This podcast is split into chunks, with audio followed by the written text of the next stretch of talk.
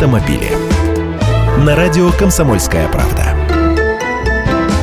Здравствуйте, я Андрей Гречаник. Двухколесный транспорт с педалями сейчас настолько активно пропагандируют, что сами велосипедисты перестали помнить, чего им нельзя делать на дороге, и автомобилисты уже сомневаются. Давайте вспоминать.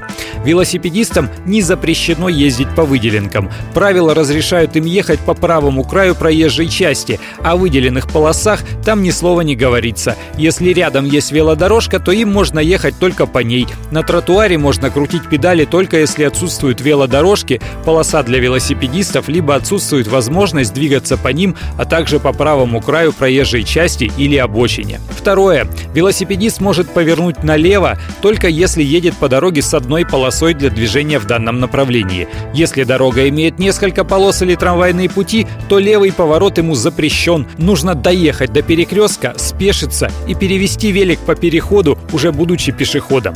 Третье. По зебре велосипедисту ездить нельзя, она только для пешеходов. На своих двоих пройти и своего коня перевести – это пожалуйста. Автомобилисты спрашивают, нужно ли при повороте направо пропускать велосипедиста, едущего по зебре. Не должно двухколесного там быть. А если нарисовался этот нарушитель, то пропустите от греха подальше. И четвертое. В поле действия знака «Обгон запрещен» едущего справа по проезжей части велосипедиста обогнать можно. Это теперь уточнено дополнительно. Можно в таком случае также обгонять мопед и мотоцикл без коляски. Автомобили.